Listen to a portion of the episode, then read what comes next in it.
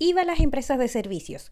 Cómo los impuestos pueden matar tu negocio en un 2x3. Muy bienvenidos a este nuevo capítulo en la contadora.cl. Mi nombre es Aurora Sepúlveda y sí, hoy te quiero hablar sobre la, el IVA para las empresas de servicio que hay mucha letra chica que anda rondando y les pido encarecidamente que vean mis redes sociales, mis tutoriales, mis recursos gratuitos, porque de verdad que estamos generando mucho contenido gratuito, explicado por mí, para que vayan ahondando mucho más y que tomes la mejor decisión. ¿Y por qué te lo digo así? Porque cuando salen estas resoluciones, la ley 21.420, si es que no me equivoco, y los oficios que después nos van diciendo, ya, pero esto se inventa así, esto hay que hacerlo así, es tan técnico y hay tanta información de por medio que con esa información nosotros podemos cometer muchos errores.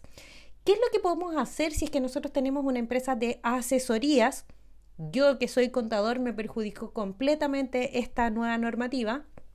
Nosotros tenemos la salida legalmente de transformarnos, en mi caso, de una SPA a una sociedad de profesionales que es una sociedad limitada.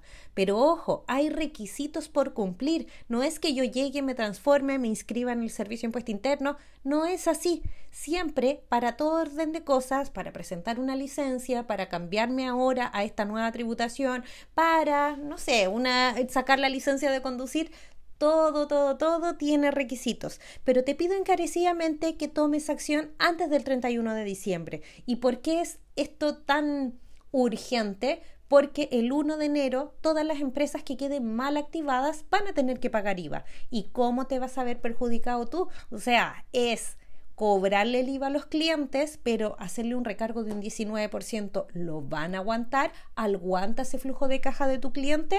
¿O que tú puedas absorber el 19% y te va a comer utilidad? Ahí es donde yo te, te digo, toma las acciones inmediatamente. Apenas escuches este podcast, apenas me veas en redes sociales, ten estas acciones porque nosotros tenemos que pagar impuestos, tenemos que cumplir con todo lo que nos indican, tenemos que llevar nuestras cuentas bien porque claramente nos afecta financieramente, pero nunca, nunca, nunca regalar nuestro dinero de más porque nos afecta nuestro flujo de caja, toma de decisiones, crecimiento y mucho más. Espero que te haya quedado claro este capítulo. Yo sé que fue algo súper express, pero necesito apoyo en la difusión porque no quiero que estén pagando IVA por algo que la normativa indica todo lo contrario y que ya no dieron las directrices para no hacerlo o nuestros salvavidas. Un abrazo, estamos conectándonos a través de redes sociales y nos vemos en un próximo capítulo.